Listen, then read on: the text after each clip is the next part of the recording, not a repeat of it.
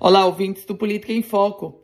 Walter Alves, reconduzido à presidência do MDB estadual, Garibaldi Alves Filho, ex-senador, vice-presidente, filho e pai. Qual é a surpresa? Nenhuma. Walter Alves comanda o MDB desde a saída de Henrique Alves, aliás, foi ele que levou a saída de Henrique Alves do MDB, e agora vai, é, foi reconduzido à presidência, vai tentar estruturar, tentar organizar o partido para o processo de 2024, pensando sempre em 2026. Walter Alves ele tem o sonho e o projeto de ser candidato a governador em 2026. Há quem diga que ele tem muito receio que não seria candidato, mas hoje esse seria o plano A do ex-deputado federal e hoje vice-governador de Fátima Bezerra, Walter Alves.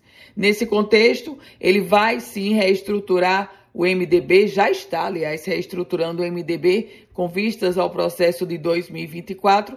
Uma prova disso são os mais recentes filiados, líderes municipalistas que você vê que tem um lastro, tem uma potencialidade para o processo do próximo ano. O detalhe é que o projeto do vice-governador Walter Alves para 2026 enfrenta diversos, muitos condicionantes. Muitos. Ele tenta fazer a lição de casa, mas não vai bastar. Eu volto com outras informações aqui no Política em Foco com Ana Ruth Dantas.